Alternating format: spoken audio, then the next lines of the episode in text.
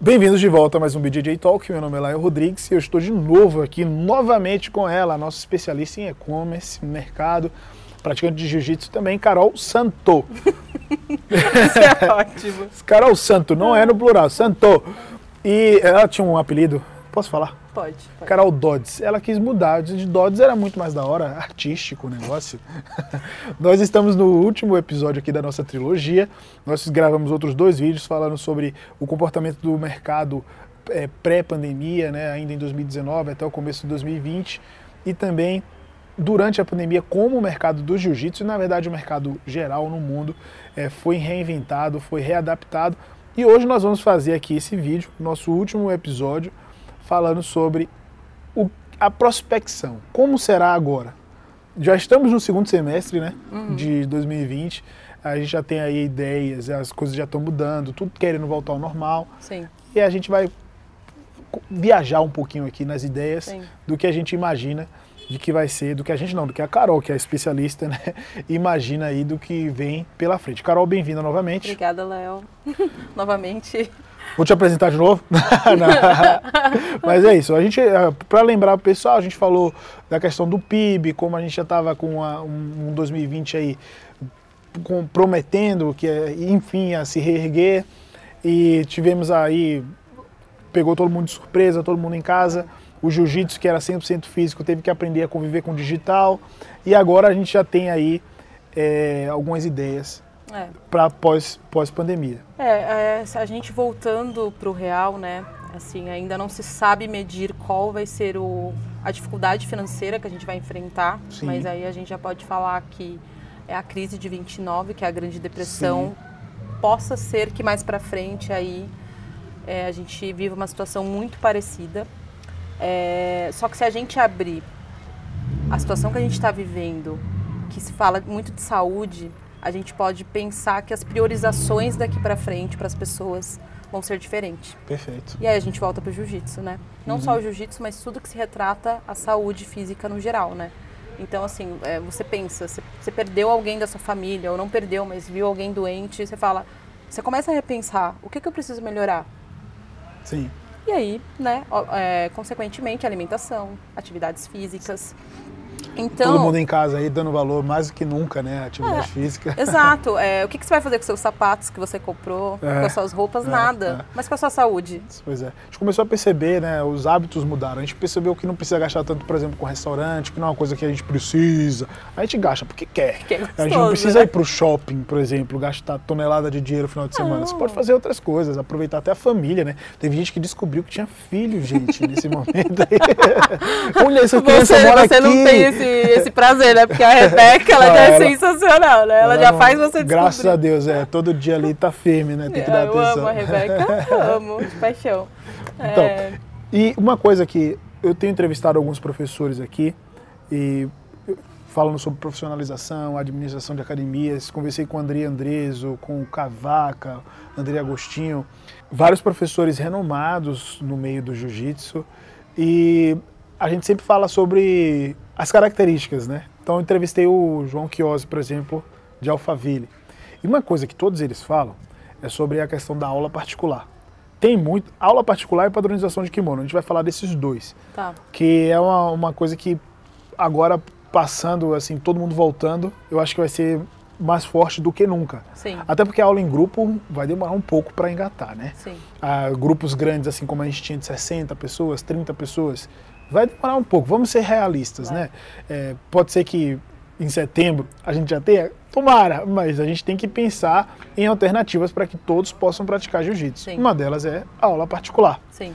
Você acha que, que isso, esse momento reforçou a necessidade de, de, ter, esse- de ter esse cuidado com a aula particular? É, eu já treinei em lugares, né, que tem um ticket melhor, então lá já era uma realidade, mas eu não via com tanta frequência, não, não via que era uma prioridade para as pessoas, né? Uhum.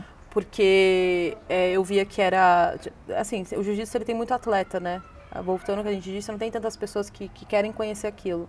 E eu acho que para captar essas pessoas também vai ser um, um negócio assim muito promissor.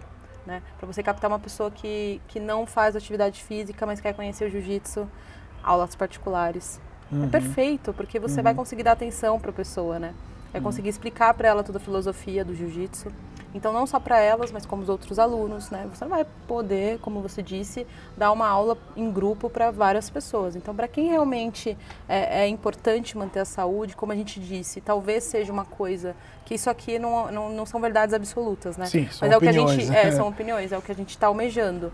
Então, para uma pessoa que é, ela vai sair disso com uma cabeça tipo, nossa, preciso cuidar da minha saúde, e seja ela um aluno que já era seu aluno, ou seja ela um, um novo potencial aluno, Uhum. ela vai pensar com certeza numa aula particular, né? Ela vai querer isso para a vida dela. Então eu vejo isso como um negócio promissor, mas voltando mais uma vez, eu sempre penso no macro, né? A gente nunca fala de micro, porque é muito fácil falar isso em Alphaville.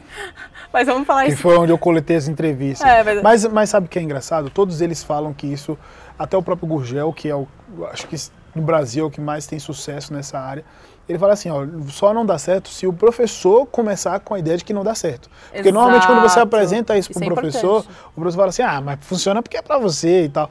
Mas, cara, é só você adaptar a sua realidade. Talvez você não vá cobrar o quanto o Gurgel cobra Exato. numa aula particular, mas você pode oferecer de uma outra maneira.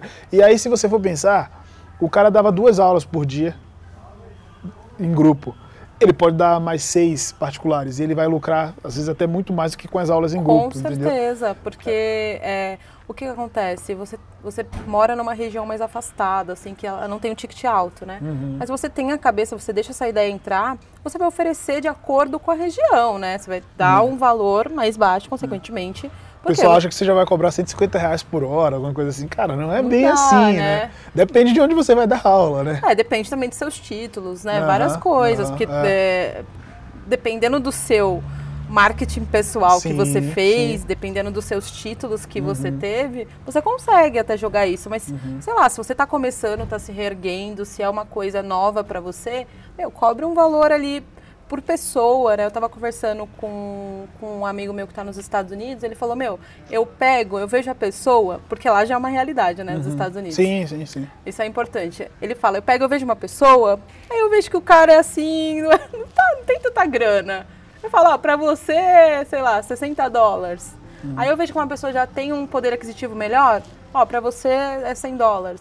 Né? Então, assim, tem que ter um jogo de cintura, é, aprender a observar o seu cliente, o tipo de cliente, qual a conversa que ele vem, né? Porque a pessoa, ela às vezes quer ter uma aula, mas não tem tanto dinheiro para investir. Sim. E você aprender a analisar isso, né? É importante. Então, acho que é uma realidade, né? Todo mundo deveria adquirir ou começar a se vender, independente do seu negócio, porque você pensa assim, você é um professor numa academia, mas você é PJ. Então, você tem que ter outro né, meio de renda ali, talvez aulas particulares. Coisas que agreguem, né? É- Ela vai agregar na sua renda e vai Uhum. ser bom para você, para o aluno, até mesmo nesse período que a gente está vivendo. E não só agora, mas cada vez mais forte Uhum. isso, né? E eu acho que é isso. Esse é um ponto muito importante. Esse é é um ponto. E o segundo que eu acho que seja muito importante, aí quando a gente fala de padronização de kimono, a gente, o pessoal já pensa logo na- no kimono. Mas isso daí é reflexo do que a gente falou do branding. O cara investir no seu branding, né? Claro. Se você faz parte de uma associação grande como a Grace Barra, como a Alice, beleza, você tem umas normas, tá mais tranquilo para você. Agora o cara que eu tenho uma academia de bairro, sabe? Eu, eu- é meu nome lá, o pessoal coloca até o próprio nome, né? Lá é o Jiu-Jitsu, É, eu por tô aí usando vai. sua faixa, eu não Ó. sou da sua equipe. não, mas o meu é projeto social, é diferente. É. O, mas o cara que tem uma academia e aí ele ainda inve- investe no brand, já, eu já acho que é errado o cara colocar o nome pessoal, opinião, né? Na, no- na sua marca do jiu-jitsu, né? Que foi uma coisa que foi, começou assim e as pessoas acabaram repetindo, né? E falar de brand pro pessoal. Como agora, pós-quarentena, vai ser extremamente importante o cara ter um bom branding. Né? Eu sou um projeto social e você tem faixa, tem pet, tem kimono, Você tem, tem tudo, é. É e é um projeto equipado. social. É, Não, equipado. não tem lucro nesse negócio. É, pra- pra realmente uniformizar e dar o pertencimento ali pro cara. Ninguém tá fazendo grana com isso. E eu já invisto nessa parada, imagina, no meu brand, né? É. Imagina o cara que, que quer, visa lucro. É, eu acho, Léo, a gente pode pensar em vários modelos de negócio para poder exemplificar isso, né? Se hoje eu pego, eu pego um tênis, uma marca X, e eu pego um tênis da Puma, você paga 500 reais pelo tênis da Puma. Você não paga pelo tênis X, que você não conhece. Uhum. Então, assim, é, quando a gente fala de brand, a gente fala disso, de você poder dar valor ao seu produto para o cliente final, entendeu? Perfeito. Isso é muito importante. Então, quando a gente fala de estilização de, de pet, a gente não está falando de você exigir da pessoa que ela ponha o pet. A gente está falando da pessoa mostrar o produto da pessoa ter orgulho daquilo e a pessoa vai ter orgulho daquilo, Uhum. entendeu? Eu, pelo menos a equipe que eu pertenço, eu tenho orgulho da equipe porque meu professor ele consegue engajar muito bem aquela equipe. Então eu tenho Uhum. um amor, eu não conheço, por exemplo, eu sou da Checkmate atualmente, mas eu não conheço o Léo Vieira. Mas eu tenho um amor pelo Léo Vieira, eu não conheço ele, porque o professor ele fez esse trabalho de brand. Uhum. Então às vezes está na simplicidade, assim, tanto na conversa quanto nessa parte de de você é, exigir do seu aluno que ele estilize, que ele mostre a equipe que ele é, entendeu? Que ele fale do nome da equipe.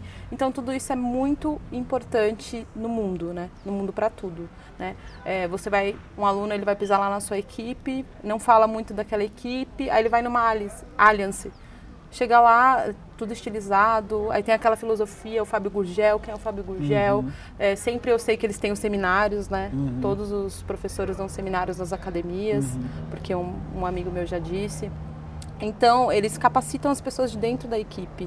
Então, quando você chega num lugar desse, que você vê que é uma marca, aquilo ali, aquilo você fica apaixonado por aquilo, né? Então é uma realidade já, já vem acontecendo com os grandes. Eu acho que se as pessoas não começarem a capacitar suas equipes, mostrarem elas, é, é, não fazer esse, esse marketing pessoal do, do negócio, vão ficar para trás, né? E aí a gente não fala só de estilização, a gente está falando de um ponto, mas existem várias coisas por trás disso também, né? Isso é super importante. né? E agora é uma- vai ser uma tendência mais do que nunca. Sim. né? Quem não fazia, quem tinha resistência, o cara que falava que ah, os caras é mercenário. Não é mercenário, gente. Gente, mas eu- o cara que acusa alguém que tem um negócio de ser mercenário e tem o seu negócio também, esse cara visa o quê com o seu negócio? Porque se não é lucro. Porque você abriu, então, não faz É. sentido. É. Se todo mundo tem um negócio visando lucro. Gente, se você é- não visa lucro, abre um projeto social e pronto. E o pior é que tem gente que tem projeto social e visa lucro, é pior ainda. Pior ainda. tá tudo errado. Oh. Não, é, é isso que você falou, né, Léo? Você abre um negócio, tem que ter cabeça de negócio. Você tem que, ali dentro da sua realidade, fazer o máximo possível para converter, né? E eu acho que como aluno, a gente não. É, que você falou muito do olhar das pessoas, né? Poxa, é, como aluno, você, eu não vou apoiar essa ideia de usar Sim. o pet da minha equipe? Lógico que eu vou apoiar a ideia. Não é que ele está visando isso, né? É porque eu faço parte daquela equipe e ele quer mostrar. Mas ao mesmo tempo, o, o- eu acho que a, a grande questão aí do aluno e do professor, do aluno achar que o professor é mercenário, é a questão do suporte. É o que eu disse para você nos outros vídeos, né? Então a gente tem que aprender a trabalhar o aluno como um cliente. E foi uma das coisas que a gente- falou até no segundo, né? Agora todo mundo se viu procurando ter um relacionamento com o aluno que às vezes ele não cultivava dentro da academia. Exato. Fazendo videochamada, né? Exato. Mandando mensagem, o que for, fazendo um grupo de WhatsApp para poder conversar, ter o relacionamento. Você- Você viu como isso é importante, né? Super importante. Toda sexta-feira eu tenho uma resenha com os amigos meus do jiu-jitsu. A gente ri muito, tudo, mas a gente mantém um relacionamento. Isso é muito importante. É, não, não no meu caso, né, mas assim, você ter isso com seus alunos é importante agora. E daqui pra frente vai ser mais ainda, entendeu? É, não tem como eu ter orgulho de usar o pet de uma academia se você, eu não tenho um bom relacionamento com você. Não é só você exigir isso. Você tem que ter o antes e o depois. Aí Você falou de aluno que acusa o professor de ser mercenário. O pior, tudo bem, o aluno tem até. Ele é um cliente, ele vai reclamar, ele vai achar ruim. Sempre. Mas o pior é o, o professor, que é proprietário de uma academia, e aí ele, às vezes, ele é meio desleixado, ele não cuida da, do brand da, da academia dele, ele não cuida do pessoal, da equipe, ele não investe, e acusa quem faz esse bom serviço e tem sucesso de ser mercenário. É, isso que acontece muito no meio do jiu-jitsu. Você que está escutando isso, provavelmente está se identificando, você já deve ter escutado isso. Ou já deve ter feito, né? é, já deve ter se pegou acusando Não briga com a gente. fulano ou beltrano. E isso não faz nenhum sentido, porque as pessoas que são acusadas de serem mercenários são pessoas que têm sucesso profissional, como professores, como gestores, tem alunos que são campeões, tem alunos que chegam na faixa preta, alunos que abrem suas academias e Sim. também têm sucesso. Então, ao invés de você começar a olhar isso com com um olhar crítico de diminuir o que o outro está fazendo, você tem que olhar para aquilo e falar assim, cara, eu tenho que aprender e fazer igual para que todo o contexto do jiu-jitsu É, eu acho que melhore, você tem que né? ver o quanto isso está funcionando, né? Uhum. É, é, quando você se assume como um, um, um, um empresário, quando você abre um negócio, seja ele pequeno ou grande, você tem que assumir tudo, né? Você tem que assumir as mudanças que podem acontecer, Sim. né? Você tem que assumir as mudanças do, do modelo de negócio. Então isso é muito importante. É, é- você pode virar e falar assim, nossa, estilizar meu, meu kimono é muito ruim. Mas você vai ser prejudicado, porque o negócio ele não está se movendo assim. É. E você não parou para observar. Você não olhou lá para a Aliança, que é Uhum. grande, para a Grace, que é grande, e, e viu. Você vai ficando para trás. Isso é verdade. Porque o consumidor, o, o aluno, ele vai buscar isso. Porque é, um novo normal. Se não, não, não tivesse dando certo, os caras não estavam sempre crescendo. Exato. E, inclusive, eu entrevistei o Michael Lang aqui, que é o, o atual gestor da área CSP, né, da área São Paulo, não da associação, da academia. E, poxa, enfrentaram uma dificuldade financeira, como todo mundo enfrentou, mas quanta, quantos produtos novos eles, eles lançaram durante a pandemia? Isso é super importante. E assim, ao invés de reclamar, não, vamos trabalhar, vamos tra- oferecer mais ainda para o nosso aluno. Ao invés da gente falar assim, ó, tá difícil, cara, então segura aí, dá um break. Não, eles fizeram mais do que eles já faziam. É, Achei isso fantástico, Porque entendeu? tudo é o modo como você pergunta, né? Quando você tem um negócio. É, você pode ter a posição ferrou, você pode ter a posição o que eu faço para me adaptar ou Aham. para melhorar. Então acho que é isso. Quando você é grande, né? Eles, eles conseguem ter mais estudos, mais profissionais capacitados para fazer isso, né? Mas quando você é pequeno, você pode olhar os grandes, É, né? E aprender, ter como referência. ter como referência. E é isso que a gente está querendo propor para vocês aqui. Fizemos três vídeos, foi muito legal. Eu espero que tenha agregado para sua vida aí. Como esse é um produto aqui, uma- um conteúdo gerado livremente, então a gente não está ganhando nada de ninguém para a gente falar bem. Quem a gente falou É, bem. né? A gente falou, É, né? Porque é a gente porque- realmente admira. Exatamente, é o que a gente tem que fazer. A gente tem que olhar quem tem sucesso e ter como referência. A gente não pode só lamentar É. e acusar e começar a falar mal dos caras, não. Pega, você pode até não concordar, É. né? Isso é um direito também, todo mundo, mas você não pode dizer negar o sucesso. É. o sucesso Não, é é, negável. é, é isso que eu falo, né? Existem dois tipos de pensamento, né? O, o, o ruim e o bom. Ou você pega né, os bons que a gente acha e, e usa como exemplo, ou, ou você não faz nada, né? Mas é isso, né? Os caras são bons, tá nítido para todo mundo ver, que eles sabem fazer o negócio. Não só eles, mas você pode falar de pessoas físicas. Eu vou falar da Kira Grace. Ela, a- eu passo stories dela, tem vários conteúdos que ela gerou de jiu-jitsu, explicando sobre defesa pessoal. Sim. Então a gente pode falar de várias pessoas. Eu falei dela essa semana, Você bem. falou? Porque a Kira ela se dedicou muito tempo ao jornalismo, ela trabalhou na Sport TV e quando ela abriu a academia dela, como ela mudou o approach na, na rede social. Então hoje ela de fato, né, alguém que é campeão faixa preta, campeão absoluto, né, de, de jiu-jitsu e tinha ficado tanto tempo sem mostrar esse lado dela, como ela trouxe isso de uma forma extremamente profissional. Falei bem dela essa semana. Sim, e ela é uma pessoa que gera muito conteúdo. Esses dias eu tava passando stories dela, isso. E aí lá tinha um negócio pra você se inscrever pra mandar pro seu e-mail. Uhum. eu falei, ah, vou, vou pegar isso, né? Porque como profissional da área de marketing, eu tô sempre estudando essas coisas. Então Uhum. Aham. eu pego a fim de estudar. E, Aham. e isso é uma coisa que, essa cabeça que o professor de jiu-jitsu precisa ter. Nossa, o que, que a Kira tá fazendo? O que, que fulano tá fazendo? Deixa eu estudar aqui, eu vou fazer Isso. igual. Eu vou fazer igual. E aí eu peguei e veio pro meu e-mail. E aí era um conteúdo de defesa pessoal. Então ela ensinava posições ali é, por fotos.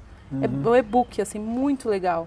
Então eu acho que é isso, Léo. É, você precisa ver, é, você precisa estudar o mercado, né? Você está empreendendo numa área e tem exemplos. Isso é muito bom, é mais fácil porque tem campo, né? A gente está falando de, a gente falou de exemplos acoplados aqui. Aliance, a gente falou de Grace, mas são poucos. O mercado ainda É, tem muito minoria, espaço. É verdade. Então, pega essas referências e usa para o seu modelo de negócio. É. Não tem erro. E tem muito espaço para invenção, né? A gente pode inventar tanta coisa com o jiu-jitsu ainda. Muita coisa. É, uma- é um terreno muito mal explorado, né? Muito. E a gente está aqui para incentivar você a empreender, a investir no jiu-jitsu, na sua carreira, nos seus sonhos. E eu espero que tenha sido bom. Carol, foi muito da hora. Valeu. Obrigada, Léo. Ela já tinha feito um desafio aqui num dos vídeos. Vai, vai valer só leg lock, hein? Nossa. Ela até operou o joelho. Vai ser difícil, vai, uma leg lock. Não quero nem saber regra de preta. Tá Regra tudo de certo. preto. Eu sou azul, gente. Tenham piedade de mim. Espero que vocês tenham gostado. Não esqueça de se inscrever aí no canal.